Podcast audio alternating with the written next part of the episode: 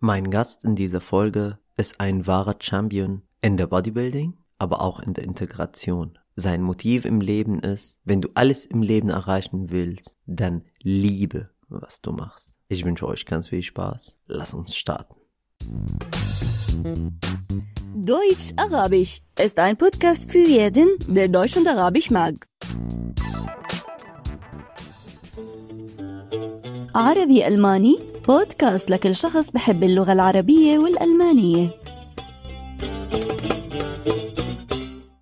Hallo und herzlich willkommen, liebe Leute. Schön, dass ihr eingeschaltet habt. Heute mal wieder eine neue Folge auf Deutsch. Und zwar eine Folge auf Deutsch mit einem syrischen Gast, der aber richtig mächtig in der Sprache ist. Ihr werdet gleich äh, auch selber hören. Mein Gast ist nicht nur mächtig in der Sprache, sondern der ist mächtig auch körperlich. Sprich, der hat mehrfach in Deutschland Meisterschaften gewonnen und äh, richtig eine sehr coole Karriere in dem Bereich hingelegt. Und aber davor oder bis zum Weg dahin ist er viele Hürden und Hindernisse begegnet. Nichtsdestotrotz hat er alles, genau wie beim Bodybuilding, sehr gut mit links gemeistert. Vielen Dank, dass du gekommen bist. Hallo Ayham. Hi, danke, dass ich hier sein darf. Ja, ich bin Ayham, ich komme aus Syrien, bin 24 Jahre alt, arbeite als äh, Fitnesstrainer und Kursleiter. Ich bin auch äh, nebenbei Bodybuilder, habe an mehreren Meisterschaften hier in Deutschland teilgenommen und ja, viele von denen habe ich auch gewonnen. Ja, ich bin seit ungefähr fünf Jahren jetzt in Deutschland. Mittlerweile, dieses Jahr werden das fünf Jahre im September. Das hört sich echt fantastisch an, würde ich mal behaupten. Und für jeden, der sich mit Bodybuilding auskennt, dann weiß er direkt, dass es kein leichter Weg ist, wirklich eine, einen Wettkampf so zu starten und äh, auch auf der Bühne zu stehen. Nur bevor wir darüber ein bisschen uns unterhalten, möchte, möchte ich gerne von Ayham wissen. Ayham, wieso bist du hier in Deutschland? Ja, als Kind wollte ich schon immer nach Europa oder in die USA, da wo man halt viel mehr Möglichkeiten hat, um eine bessere Zukunft zu haben. Das wollte ich immer, schon als Kind. Und dann hat sich das ergibt, nachdem ich mein Abitur, Abitur gemacht habe in Syrien. Ich hatte die Möglichkeit, hier in Deutschland zu studieren. Ich habe das Visum in 2015 bekommen und danach bin ich nach Deutschland äh, geflogen als Student. Was war dein Hauptmotivation, beziehungsweise was war dein was war das Erlebnis, wo du gesagt hast, jetzt möchte ich aber gehen, denn ich sehe keine Zukunft sozusagen in dem Land, wo ich lebe. Im Jahr 2013 habe ich mein Abitur gemacht und dann habe ich angefangen zu studieren. Ich habe zwei Jahre englische Literatur studiert und äh, in der Zeit habe ich gemerkt, dass man keine Zukunft in Syrien hat. Es recht nicht im Krieg. Viele Freunde von mir sind nach Deutschland gereist. Ja, dann habe ich das Visum beantragt, habe darauf ein ganzes Jahr gewartet, so lange. Und dann hat das im Jahr 2015 geklappt, Ende 2015, und dann bin ich nach Deutschland geflogen. Erzähl mir bitte von dem ersten Monat in Deutschland. Was für Eindrücke konntest du sammeln? Wo warst du richtig überrascht? Wo hattest du so einen Kulturschock? Und wo sagst du, boah, damit kann ich mich echt schwer anfreunden? Das erste, was mich fasziniert hat an dem ersten Tag in Deutschland, wir hatten, ich glaube, ungefähr 9 Uhr abends und dann habe ich gemerkt, dass die Sonne immer noch scheint. Das gibt's bei uns nicht und ich dachte, dass ich meine Uhr noch nicht umgestellt habe und das war für mich wirklich richtig krass. Ja, das ist das erste, ehrlich gesagt. Ja, der erste Monat war leider sehr schwierig. Ich habe mein Portemonnaie verloren nach drei Wochen, glaube ich, habe ich mein Portemonnaie verloren. Da drin war mein ganzes Geld, natürlich was ich bar hatte. Als Student hast du auch ein Sperrkonto, aber zu der Zeit hatte ich äh, mein Bankkonto noch nicht aktiviert. Ja, ich hatte mein ganzes äh, Geld verloren. Das waren über 2000 Euro und meine ganzen IDs, Ausweise aus Syrien und so weiter. Deswegen musste ich mit der Sprache noch später anfangen. Ich habe drei oder vier Monate verschwendet, bis ich an mein Geld äh, rangekommen bin. Und dann habe ich angefangen, erstmal die Sprache zu lernen. Ich habe mir Geld von meinem Schwager geliehen. Zum Glück ist mein Schwager hier gewesen, schon vor mir. Er ist immer noch hier, er arbeitet hier als Arzt. Von ihm habe ich mir Geld geliehen und dann habe ich mich für einen Sprachkurs angemeldet und ich habe eine Wohnung gefunden und ja, dann habe ich in einer Wiege gewohnt zu der Zeit und gleichzeitig die Sprache gelernt. Also das bedeutet, du hast in einer WG gewohnt mit anderen Gleichgesinnten, aber Deutsche, schätze ich mal. Nee, sie waren äh, tatsächlich aus Syrien auch. Das hat das Ganze auch viel schwieriger gemacht, um die Sprache zu lernen. Ich hatte keine deutschen Freunde und ich habe tatsächlich manchmal nachts mit mir selbst geredet, um die Sprache zu üben. also, Du hast dir Geld auch geliehen, obwohl du eine Konto hattest, was noch nicht aktiviert wurde zu dieser Zeit. Sprich, du konntest keinen Zugriff auf das Geld auch bekommen. Und dann hast du dir Geld von Bekannten äh, geliehen, dann und dadurch konntest du dich für einen Kurs anmelden, für so einen Integrationskurs. Das war kein Integrationskurs, sondern ähm, intensiv. Intensiver Kurs ist das gewesen. Das, äh, der Kurs geht vier Wochen. A1 geht vier Wochen, A2 geht auch vier Wochen. Ich habe A1, A2 gemacht, dann habe ich eine kleine Pause gemacht, auch wieder wegen dem Geld, weil 700 Euro ist nicht viel Geld. Ich habe davon meine Miete bezahlt, habe zu der Zeit auch nicht gearbeitet oder so, wegen der Sprache auch. Das war fast unmöglich, ohne Sprache arbeiten zu können. Ja. Naja, also das bedeutet, du musstest mit ganz wenig Geld auskommen und gleichzeitig Sprache lernen und dich um dein Studium, was du hier ja anfangen wolltest, auch kümmern. kümmern ja. Und das alles ähm, kam, kam dir alles so in der Quere sozusagen und dann, ja, ich meine, wie, wie hast du dich da gefühlt? Ja, das war wirklich schrecklich zu der Zeit. Und aber ich bin ein Mensch, der nicht aufgibt. Ich habe versucht, irgendwie weiterzumachen. Äh, wie gesagt, ich habe eine Pause von der Sprache gemacht, damit ich Geld zur Seite äh, sparen kann. Dann habe ich Geld gespart und dann habe ich mich für einen neuen Kurs angemeldet. Ja, dann habe ich die B1-Stufe gemacht und am Ende hatte ich wieder das Geldproblem. Dann habe ich wieder aufgehört, Geld gespart und dann nochmal mich für einen anderen Kurs angemeldet und irgendwann hatte ich keine Lust mehr auf das Ganze. Dann habe ich komplett aufgehört, habe angefangen zu arbeiten. Ich habe damals sogar als Putzmann gearbeitet. Wieder Geld gespart und dann habe ich eine Prüfung gemacht, wo die dann entscheiden, was. So eine Einstufung. Genau, so. richtig, genau. Mhm. Ja, dann meinten die, dass ich C1 machen darf. Das ist die letzte Stufe, die vorletzte Stufe. C1 ist die Stufe, die du brauchst, um an der Uni zu studieren hier in Deutschland. Nur ganz kurz zum Verständnis für die Leute, die diese Begriffe A1, B2, 3 oder A oder C1, das sind die Stufen in der deutschen Sprache für die ja, Zuwanderer. auch, genau. Für, ja, genau, für die Zuwanderer. A1 ist die allererste Stufe, A2 dann die zweite, dritte B1, dann B2 und dann C1 und dann gibt es noch andere Stufen, die für, für Studenten dann auch wichtig sind. Mhm. Und dann bist du quasi zu zu 1 gekommen durch diese, dieser, die, ja, diesen genau. Ein Einstufungstest. Ja, ich habe, wie gesagt, die Sprachkurse gemacht und in der Zeit durfte ich mich dann in einem Fitnessstudio anmelden. Ich habe mich äh, in einem Fitnessstudio hier in Dortmund angemeldet und habe angefangen dort zu trainieren. Durch das Studio habe ich angefangen, neue Menschen kennenzulernen. Ich meine, das ist bestimmt trotzdem für Neulinge komisch, gerade wenn man so sich nicht so sicher mit der Sprache ist, dass man Menschen anspricht. Du musst es versuchen. wenn du die Menschen nicht angesprochen hast, wenn du das nicht gemacht hast, wirst du die Sprache nie lernen. Du musst versuchen, Kontakte zu äh, knüpfen, wie man sagt. Sonst. Hast du, hast du aber so offene Ohren bekommen? Also gab es Menschen, die auch Bock auf auf diesen fremden Menschen nicht hatten? immer, nicht immer, nicht immer. Du musst irgendwie irgendwas machen, was die Menschen auch interessiert. Ich meine, zum Beispiel in meinem Fall war das mein Hobby. Ich war gut in dem, was ich gemacht habe. Und dann hatten die Leute, die Menschen hatten Interesse mit mir auch zu sprechen, irgendwie Kontakt zu haben. Und so hat es angefangen. Ich musste auch nicht jedes Mal jemanden ansprechen. Natürlich passiert das beim Training, wenn du, keine Ahnung, mit jemandem trainierst, passiert das, du musst mit demjenigen dann reden. Oder wenn du jeden Tag ins Fitnessstudio gehst, du siehst diesen Menschen jeden Tag, du musst mal mit ihm reden, um ihn zu fragen, ob er seinen Satz zu Ende hat oder ob du das Gerät benutzen darfst. So bestehen halt Kontakte.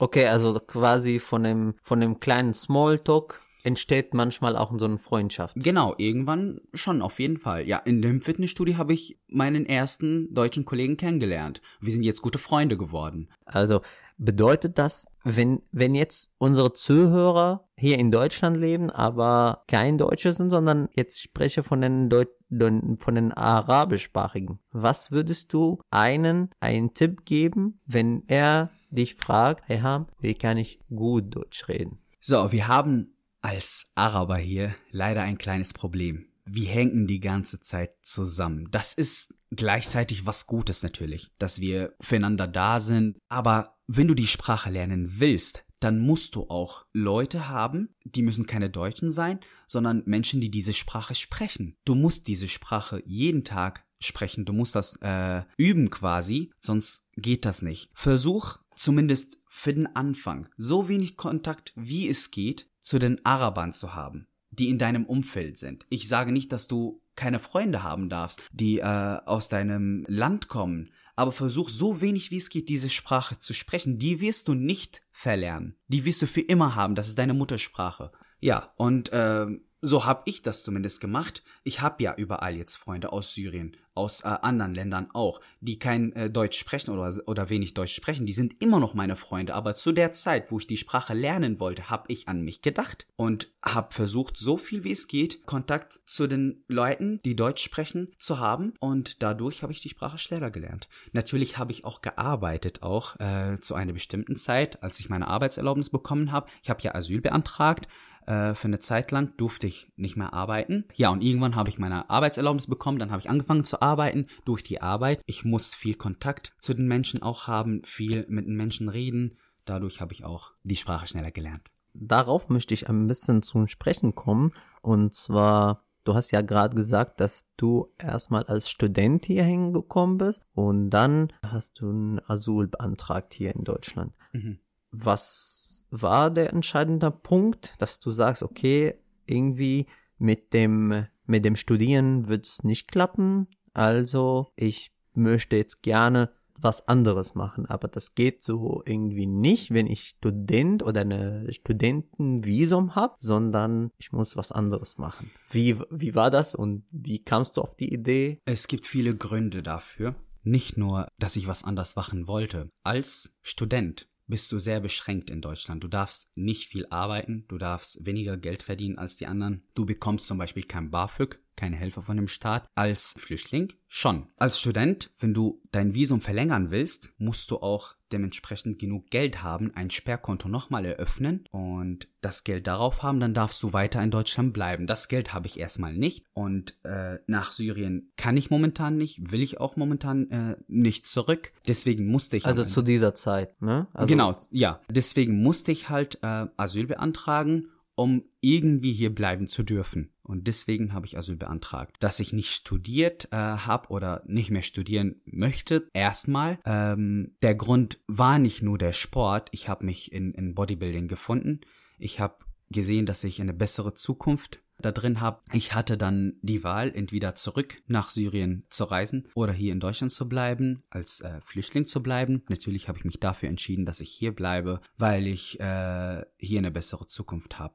Ich habe mich für Deutschland entschieden, weil hier, egal ob du studierst, ob du gut in etwas bist, ob du studiert hast, ob du eine Ausbildung gemacht hast, wenn du irgendwas gut kannst, hast du hier eine Zukunft. Du bist nicht beschränkt. Du hast die Deutschkurse gemacht, du hast nebenbei auch dein Hobby auch gemacht, beziehungsweise dich in Krafttraining, Bodybuilding auch irgendwie gefunden. Du hast auch gemerkt, dass Leute auf dich im Studio aufmerksam werden und sagen, Ayham, du hast etwas drauf. Das, was du machst, machen oder das, was du kannst, können nicht alle. Du hast, genau. du hast so eine, eine, eine, eine richtiges Potenzial. Und dann, äh, ja, das ist Fakt. Das ist kein Lob, das ist Fakt. Aber kommt immer etwas dazwischen. Sprich, du hast gemerkt, okay, ich möchte etwas in Bodybuilding erreichen, aber mal, aber dieses Hobby kann mich nicht ernähren.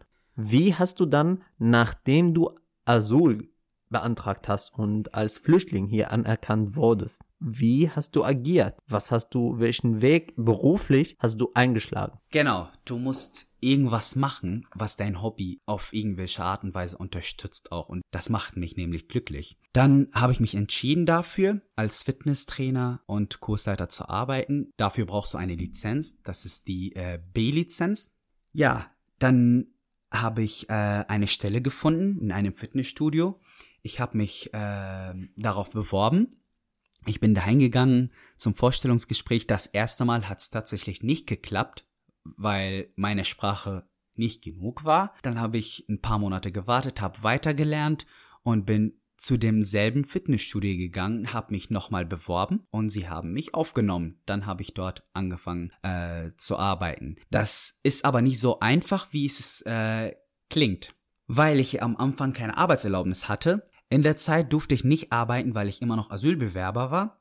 In der Zeit darfst du noch nicht arbeiten. Dann bin ich zu der Ausländerbehörde gegangen wollte äh, eine Arbeitserlaubnis haben. Die bekommt man aber nicht so einfach. Dort haben sie mir gesagt, dass ich einen Arbeitsvertrag erstmal holen muss und dann bekomme ich meine Arbeitserlaubnis. Und bei der Firma, wo ich arbeiten wollte, haben sie mir gesagt, dass ich dafür auch eine Arbeitserlaubnis brauche. Also jeder hat das Gegenteil gesagt. Okay, das bedeutet, du hast den äh, Asylantrag gestellt. Genau. Aber dann quasi hast du nicht direkt eine Zusage bekommen oder eine Genehmigung, mhm. sondern musste man warten. Genau. Und in der Zwischenzeit hast du schon ja die Sprachkurse ge gemacht und dann wolltest du dich darum beworben, hast du auch gemacht, hast du aber kein, äh, keine Zusage von dem Arbeitgeber bekommen, da du ja nicht arbeiten darfst. Genau, genau. Und wie, wie hast du dich da gefühlt? Ich das meine, war schrecklich. Das war schrecklich. Du hast es geschafft, einen Job zu finden. Der Arbeitsgeber hat dir gesagt, du darfst ja, du kannst bei mir anfangen, aber du hast keine Arbeitserlaubnis. Das heißt, du hast schon die Zusage bekommen, offiziell darfst du aber nicht anfangen. Bei, bei sowas fühlt man dann wirklich diese, diese Scheitern und dann merkt man, ich habe alles getan, ich möchte es auch machen, ich darf es aber nicht. Ja, ich habe nicht aufgegeben.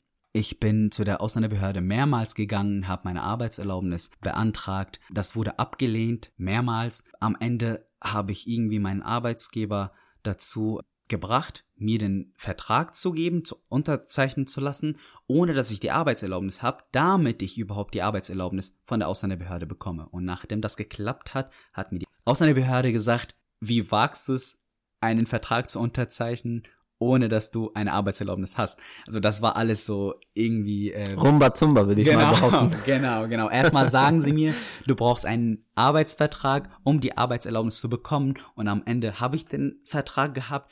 Ja, und dann ganz am Ende haben die mir gesagt, warum hast du einen Vertrag unterschrieben, ohne dass du eine Arbeitserlaubnis hast? Ja, ich weiß nicht. Ich überlasse euch das ein bisschen zum Nachdenken und ich hoffe, dass der ein oder andere von den, von den lieben Beamten in den Ausländerbehörden auch den Podcast hören. Seid vielleicht ein bisschen lieber zu den Menschen, die wirklich das Interesse haben, auch etwas zu bewirken und ähm, zu arbeiten, denn das zieht einen runter, oder? Genau, ja, ja, ja. Mich hat das schon runtergezogen, aber ich bin ein Mensch, der nicht aufgibt, wie ich gesagt habe. Und irgendwie habe ich das am Ende geschafft. Dann habe ich angefangen zu arbeiten. Durch die Arbeit wurde meine Sprache noch viel besser. Ja, und ich arbeite bis äh, zu dem heutigen Tag äh, als Fitness- und Kursleiter, Fitnesstrainer und Kursleiter. Ayham, erzähl mal bitte von dem allerersten Tag als Mitarbeiter, also dass du wirklich, wo du dein Hobby zum Beruf gemacht hast. Das war ein Traum. Das war ein sehr schöner Tag. Ähm, bisschen stressig, ehrlich gesagt, weil ich habe in einem sehr großen Unternehmen angefangen, wo wir wirklich sehr viele Kunden am Tag haben und du musst die ganze Zeit mit den Menschen reden, du musst Trainingspläne schreiben, du gibst äh, Kurse, du musst viel reden, sehr viel reden. Das war sehr schön, dass ich das mache, was ich äh, liebe äh, gleichzeitig, wie gesagt, wegen der Sprache, ich habe damals natürlich nicht so wie jetzt gesprochen, deswegen war das sehr stressig und sehr schwierig am Anfang. Das hat mich umso mehr motiviert. Ja, und wie gesagt, mit der Zeit äh, wurde das viel besser. Der erste Tag, manchmal musste ich viel nachfragen. Was hast, da habe ich immer den Kunden wie duzen die ganze Zeit bei uns in der äh, Fitnessbranche. Äh, ich habe immer mehrmals gefragt, was der Kunde gesagt hat, was hast du gesagt, bitte nochmal wiederholen. Und die Leute waren fast jedes Mal sehr lieb und haben äh, dafür Verständnis gehabt, haben das Ganze wiederholt und äh, die waren trotzdem jedes Mal fasziniert, äh, wenn ich gesagt habe, dass ich damals war ich seit ich weiß nicht genau, einem Jahr oder zwei, anderthalb Jahre in Deutschland. Und äh, für die kurze Zeit war meine Sprache schon gut. Und äh, ja, wie gesagt, der erste Tag war schon aufregend. Du hast ja gerade erzählt, dass fast jedes Mal die Kunden und die Mitglieder lieb zu einem waren. Aber bestimmt gab es Momente, wo du gemerkt hast, was zum Teufel mache ich hier? Ja, es ist mir äh, mehrmals unangenehm gewesen. Zum Beispiel auf der Arbeit einmal, ähm, das war mein erster Kurs. Ich stand auf der Bühne, wir haben ein Mikrofon bei uns auf der Arbeit, du redest mit den Menschen und ähm, gibst halt Anweisungen und so weiter. Ganz am Anfang machst du die Vorstellung, erzählst so ein bisschen zu dem Kurs. Ich stand da und äh, ich hatte ein Blackout ich konnte nicht mehr vernünftig reden. Dann habe ich angefangen, irgendwie, ich war durcheinander, habe die Sätze habe ich durcheinander gebracht und habe falsch geredet halt. Und einer von den Kunden hat gelacht und das war wirklich unangenehm. Das war für mich, ähm, das hat mich sehr verletzt auch. Das hat Eiham, wie ich sehe, nicht runtergezogen, sondern hat Eiham mehr Motivation gema gemacht und äh, gebracht, um die Sprache so schnell wie möglich zu meistern und zu perfektionieren. Ja, wie du es gesagt hast, das hat mich wirklich viel mehr motiviert, um so schnell wie es geht die Sprache zu lernen, um besser in dem, was ich mache, zu werden, ob das auf, ähm, auf, auf, äh, wie sagt man das, auf dieser Ebene, die Sprache oder in allen anderen Dingen im Leben halt. Aber wenn wir jetzt äh, von der Sprache reden, jedes Mal, wenn sowas passiert ist, das, das passiert mir sogar manchmal jetzt auch, versuche ich das irgendwie äh, zu verbessern. Ich versuche, wenn ich irgendein neues Wort gehört habe, äh, versuche ich mir das zu merken. Ich google immer noch manchmal. Oder wenn ich einen Brief schreiben will oder eine E-Mail oder sowas, dann schreibe ich das, meine Frau korrigiert mir das manchmal und dadurch lerne ich auch immer noch. Ja. Also das Neugier ist immer da und du wirst weiterhin lernen. Auf jeden Fall. Ich fand es witzig, vor zwei Wochen, ich bin mit einem Freund von mir zu einer anderen Stadt gefahren. Wir wollten zwei Geräte kaufen, damit wir zu Hause trainieren können. Und die Jungs dort die uns die Geräte verkauft haben, haben mich gefragt, wo ich herkomme. Dann habe ich Dortmund gesagt, dann meinten die aber ursprünglich. Ich habe gesagt, ich komme aus Syrien. Da meinten die, oh krass, das ist der erste Sy Syrer, den wir treffen, der hier aufgewachsen ist. Und das war für mich ein wirklich ein sehr großes Lob halt. das war immer mein Ziel. ja, diese Bestätigungen, die man im Alltag bekommt, sind so schon auch irgendwie kleine Pokale, die man bekommt, oder? Auf jeden Fall. Auf jeden Fall. Das muntert einen auf und ich finde es auch äh, hervorragend. Und das hast du auch bestimmt verdient. Du hast dich ja auf deinen Beruf konzentriert. Du hast versucht, auch in dem Bereich weiterzukommen. Aber dein Hobby, deine Leidenschaft ist im Auge geblieben. Auf jeden Fall. Du hast alles weitergemacht. Mhm. Wie ging es da weiter. Eiham als einfach normal Trainierender und dann Eiham als Amateur in dem Bereich und so weiter und die komplette Karriere. Erzähl mal. Ja, das hat so angefangen, dass äh, mich in einem Fitnessstudio auch einer angesprochen hat, der sah wirklich sehr gut aus. Ich wollte immer wie er aussehen. Er ist jetzt ein, äh, wir sind Freunde geworden sogar. Er war in seiner Vorbereitung für eine Meisterschaft. Ich habe eine Übung gemacht und ich habe die Übung äh, falsch gemacht irgendwie. Dann kam er zu mir, hat mit mir geredet und hat mir die Übung erklärt. Und dann haben wir angefangen zu reden. Dann habe ich ihn gefragt, wie er das Ganze macht und so mit der Vorbereitung, mit der Ernährung, mit der Diät und so weiter. Und dadurch habe ich angefangen zu lernen, wie man sich vernünftig ernährt, wie man richtig trainiert und so weiter. Ja. Nur damit wir den Leitfaden nicht verlieren. Das war aber bevor du Fitnesstrainer geworden bist. Das war bevor ich Fitnesstrainer geworden bin, das stimmt. Ja, ich war, ich habe damals die Sprache gelernt, auch im, ich hatte die äh, den C1-Kurs. Ich war in einem Kurs, habe gleichzeitig angefangen mit meiner ersten Vorbereitung. Leider habe ich ganz am Ende auch abgebrochen. Die Vorbereitung ist mega schwierig. Erstmal dafür brauchst du ähm, ein bestimmtes ähm, Lifestyle. Es geht nicht nur um, um äh, Training, du musst dich ähm, nach bestimmte Art und Weise ernähren, du musst zum Beispiel jede paar Stunden essen, du äh, sollst auf viele Sachen verzichten, du musst wirklich fleißig trainieren, auch noch dazu. Viele Dinge, die das Ganze halt äh, ergänzen. Also kurz und knackig, man richtet sein ganzes Ganz Leben, genau, danach. Auf jeden Fall, auf jeden Fall. Und deswegen war das am Ende halt mit dem Stress, mit der Arbeit, mit der Asylverfahren und so weiter, war das für mich sehr stressig. Ich musste die ähm, Vorbereitung abbrechen. Da, dazu kam auch, dass ich nicht arbeiten durfte und so weiter. Weniger Geld. Ja, und dann habe ich die erste Vorbereitung abgebrochen ich wusste aber, dass ich Potenzial habe. Ich habe gesehen, was ich schaffen kann und dann habe ich mir vorgenommen, das Ganze nochmal durchzuziehen, wenn die Umstände besser sind. Und dann irgendwann sind die Umstände besser geworden. Ayham hat äh, gearbeitet, hat äh, die, die Genehmigung bekommen von dem Ausländerbehörde und auch in der Zwischenzeit auch irgendwann äh, quasi seinen Asylbewerberantrag schon genehmigt bekommen und dann wollte Ayham schon starten. Mhm. Erzähl mal davon. Wer ja. hat dich äh, unterstützt und äh, wie ging's dir dabei? Am Anfang habe ich nicht so viel Unterstützung bekommen von den Leuten, die äh, um mich herum waren. Ich habe das Ganze alleine gemacht. Ich hatte keinen Trainer. Ich habe äh, alleine gelernt, ausprobiert, alleine trainiert, mich irgendwie habe versucht äh, zu wissen, wie ich mich am besten ernähren kann, was ich zu mir nehmen sollte, was nicht und so weiter, was Ernährung angeht. Das war sehr schwierig, weil ganz am Anfang glaubt was keine, fast keiner an dich. Wenn du es aber geschafft hast einmal, dann kommen alle an. Leider ist das ein Fakt. Natürlich gibt es auch den einen oder den anderen, die an mich geglaubt haben am Anfang, die mich unterstützt haben. Das waren Freunde, ähm, meine Familie zum Beispiel, aber großartig kann dich keine in der Vorbereitung unterstützen, denn du musst dich alleine unterstützen. Mental und äh, du musst du musst diszipliniert sein, du musst geduldig sein, du musst an dich glauben, alleine weitermachen und dein Ziel im Auge haben, bis du dein Ziel erreicht hast. Ja, die erste Vorbereitung war schon schwierig. Jetzt viele, die die nicht viel über Bodybuilding äh, wissen, würden denken, okay, eine Diät durchzuziehen ist einfach. Das ist aber keine normale Diät. Du musst wirklich dich quälen lassen oder dich alleine quälen halt. In der Vorbereitung, äh, die letzten Wochen sind wirklich sehr schwierig. Du denkst nur noch an Essen, hast keine Kraft, hast wenig Energie und äh, kannst kaum trainieren. Trotzdem musst du das Ganze durchziehen, um am Ende auf der Bühne zu stehen und dein Ziel zu erreichen. Ich stand im Jahr 2018 auf der Bühne hier ähm, in Duisburg. Das war die NRW-Meisterschaft. Ich habe in meiner Klasse die Juniorenklasse gewonnen. Ich habe den Gesamtsieg bei den Junioren gemacht.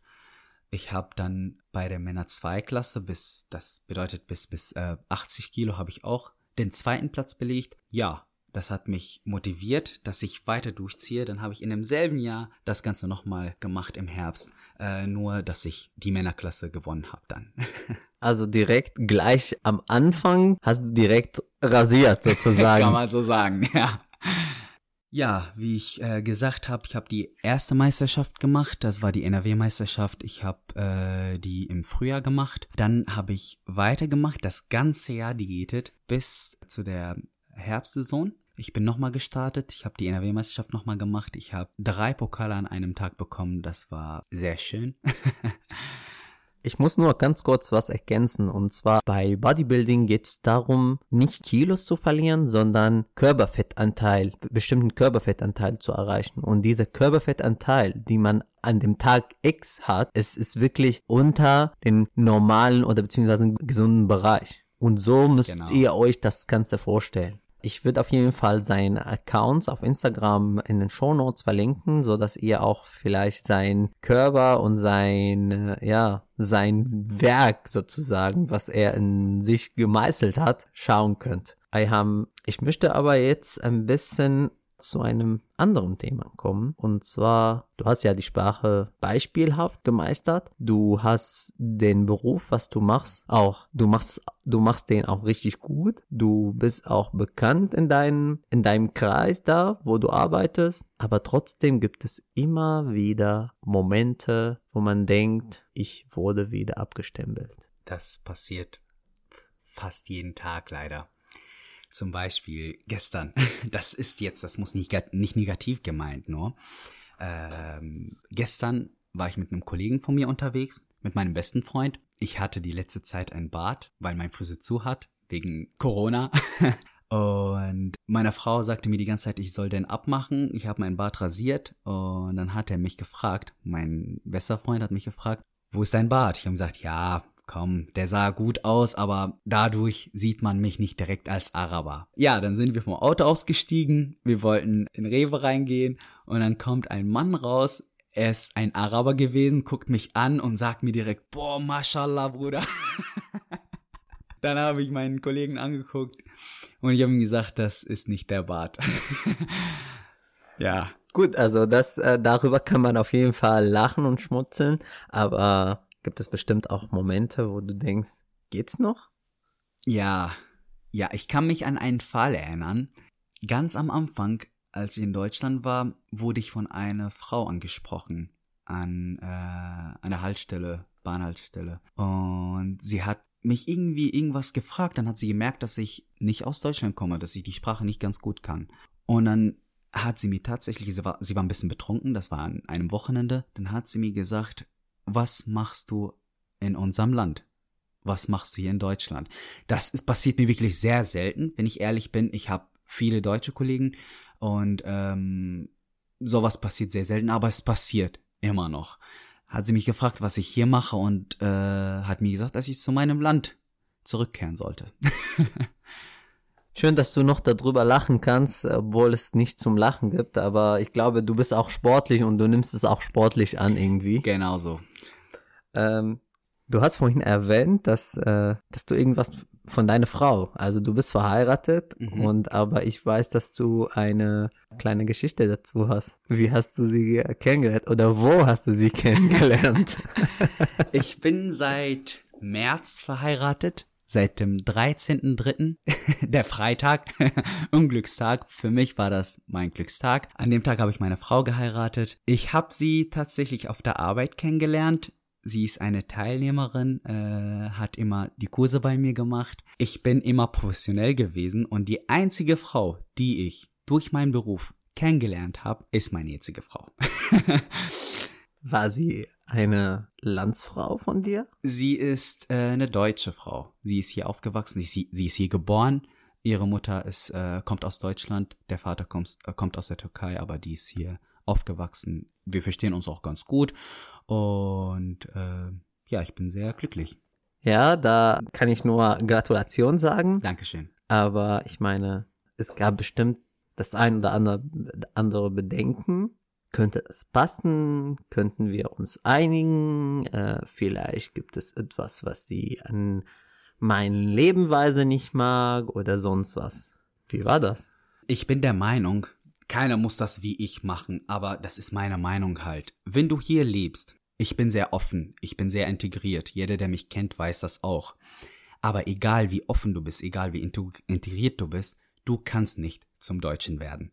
Du bist woanders aufgewachsen, du hast deine Mentalität, egal wie sehr du dich verbessert, was heißt verbessert, du, du dich angepasst hast. Es heißt nicht, dass es hier besser ist oder dort besser ist.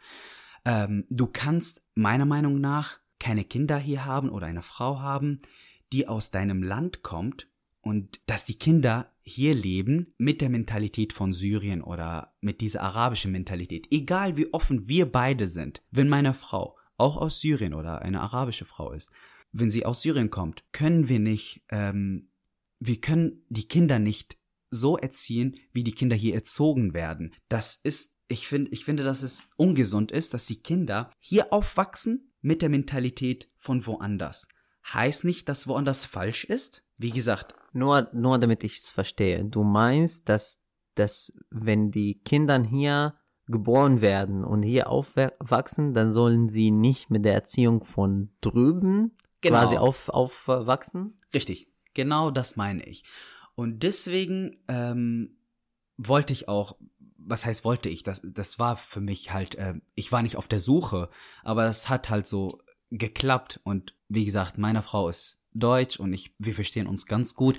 Es gibt viele Sachen, die sie anders sieht. Ich auch, habe viele Sachen, die ich anders sehe, aber am Ende einigen wir uns. Ja, Es gibt schon eine gewisse Kommunikation. genau. Ne? Genau, und das klappt bis jetzt. Da sind jetzt, wir kennen uns äh, schon länger als ein Jahr. Wir sind aber seit jetzt zwei Monaten verheiratet, sind beide sehr glücklich und zufrieden. Jetzt zu dem, was wir ähm, am Anfang gesagt haben, dass man hier auslernt und ähm, dass wir immer neue Dinge hier äh, erleben. Am Tag meiner Hochzeit, ein paar Wochen davor hat mir meine Frau gesagt, dass sie ein Eheversprechen haben möchte, dass sie mir am Tag der Hochzeit was versprechen möchte vor den ganzen Menschen dort und ich es auch machen soll, hat sie mir das gesagt. Wenn ich möchte natürlich, aber ich habe gemerkt, dass sie das möchte und dann dachte ich mir, okay, ich mache das für sie jetzt. Bei uns macht man das nicht. Ich könnte das vielleicht auf Arabisch auch nicht. und für mich war das eine Herausforderung, das Ganze auf Deutsch zu sagen, vor den ganzen Menschen, die da stehen, die äh, mir zugucken. Ja, ich hab's gut gemacht. ich wünsche euch weiter viel Erfolg, äh, schöne Zeit, Dankeschön. gemeinsame Zeit bis zum Altwerden und äh, mit äh, schönen und äh, gesunden Kindern. Gut, dann kommen wir jetzt zu allerletzter Runde mit den drei Fragen, die ich jedem Gast stelle. Und zwar, Ayham, beschreibe dich in fünf Worten. In fünf Worten. Das ist ein bisschen schwierig, nur in fünf Worten das Ganze zu sagen. Ja, ähm, ich bin ein sehr disziplinierter Mensch. Jeder, der mich kennt, weiß das genau. Ich bin geduldig, gebe nicht einfach auf und glaube daran, dass ich alles, was ich erreichen möchte, erreichen kann. Mehr habe ich gerade nicht mehr zu sagen. Dann kommen wir zu der, zu der zweiten Frage. Und zwar, was würdest du dem zehnjährigen Eiham sagen? Jetzt in deinem Alter. Würdest du ihn loben? Würdest du ihm einen Rat geben? Oder was würdest du ihm einfach so sagen? Ich würde ihm sagen, in 12, 13 Jahren siehst du verdammt geil aus. Nein, Spaß. Nein, Spaß. Ähm, ich würde ihm sagen, alles, was du dir vornimmst, wirst du am Ende erreichen. Weil alles, was ich mir schon damals vorgenommen habe, habe ich bis jetzt erreicht. Ich habe noch vieles vor und das werde ich alles schaffen. Mega geil. Mehr dazu kann ich nichts sagen. Äh, und du siehst auch verdammt geil aus. Dann kommen wir zu dem Spruch. Bestimmt hast du einen Spruch, wo du sagst, das ist mein Motto im Leben. Ein Spruch, der mich sehr berührt, habe ich von einem ähm, Bekannten von mir gehört, der leider im Krieg gestorben ist. Er hieß auch Ayham. Wir haben damals ähm, in der Schule immer Fußball gespielt und er hat verdammt gut gespielt. Und ähm, ich habe ihn dann gefragt, wie er so gut spielen kann, weil ich das so toll fand. Dann kam er zu mir, hat mir gesagt, mach das, was du liebst. Und durch das, was du liebst, wirst du alles, was du willst im Leben erreichen. Und seit dem Tag richte ich mein ganzes Leben danach. Ich mache das, was ich liebe, und ich glaube daran, dass durch das, was ich liebe, dass ich alles, was ich will, erreichen werde. Ich hoffe, dass er jetzt in Frieden liegt und äh, mein ganzes Beileid. Dankeschön. Und ich finde, dass er ein, ja, einen schönen Spruch an dir weitergegeben hat. Auf jeden Fall. Wodurch er immer noch irgendwie mehr oder weniger am Leben bleibt. Das stimmt. Ich habe wie immer wieder vieles gelernt. Ich hoffe, dass ihr auch. Und ja, ich denke, dass der Eiham ein Vorbild für viele, die hier in diesem Land was erreichen wollen, die aber noch nicht was erreicht haben. Und wenn sie auf ihn ein bisschen schauen, dann können sie am Ende des Tunnels ganz bestimmt Licht sehen. Ich bedanke mich recht herzlich bei dir und ich finde, dass deine Geschichte sehr inspirierend ist und ich hoffe, dass äh, ja, ich hoffe, dass der ein oder andere von dieser Geschichte was mitgenommen hat. Und meine letzte Frage, was würdest du alle Menschen der Erde sagen? Liebt euch. Äh, ja, wir müssen uns ein bisschen mehr lieben, tatsächlich. vielen Dank, vielen Dank dafür. Schön, dass ihr mit dabei wart. Schön, dass ihr die Folge bis zum Schluss mitgehört habt. Ich bedanke mich bei euch und Je nachdem wünsche ich euch einen schönen Tag und vergisst es nicht, Freunde, immer kommentieren, schön liken und teilen und wir hören voneinander. Macht's gut. Bis zum nächsten Mal. Peace. Das war's schon wieder mit Deutsch-Arabisch. bis bald كان معكم عامر في عربي ألماني استنونا بالحلقات الجايه